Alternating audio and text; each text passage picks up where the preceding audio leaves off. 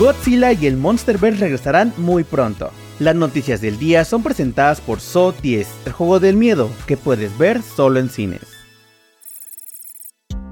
Comenzamos con la noticia de que Toy Animation reveló durante la New York Comic Con el primer vistazo de Dragon Ball Daima, una nueva serie anime de la exitosa franquicia que nació del manga. En la serie las cosas cambiarán para Goku y los guerreros Z, quienes serán transformados en niños por un nuevo enemigo. En esta nueva historia, que no está basada en ningún manga, se ubicará en el periodo de tiempo entre Dragon Ball Z y Dragon Ball Super, contando así con acontecimientos totalmente nuevos. El anime está programado para su lanzamiento en algún punto de 2024.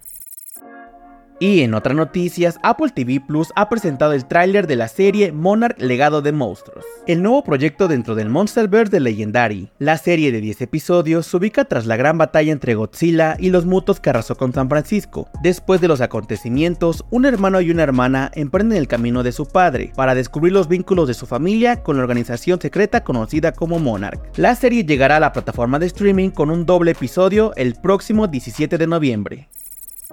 Para cerrar, les contamos que los 10 episodios del reboot de Tiny Toons University llegará muy pronto a streaming. La trama sigue a Buster y Bart's Bunny y a sus nuevos amigos Hampton Cerdito, Pato Plocky y P.O.P. en Acme University, la principal institución de enseñanza superior, donde aprenderán de algunos de los personajes más icónicos de los Looney Tunes. La serie animada llegará a HBO Max el próximo 20 de octubre y también se podrá ver en Cartoon Network en la misma fecha a las 16 horas. Después, cada semana debutará un nuevo episodio.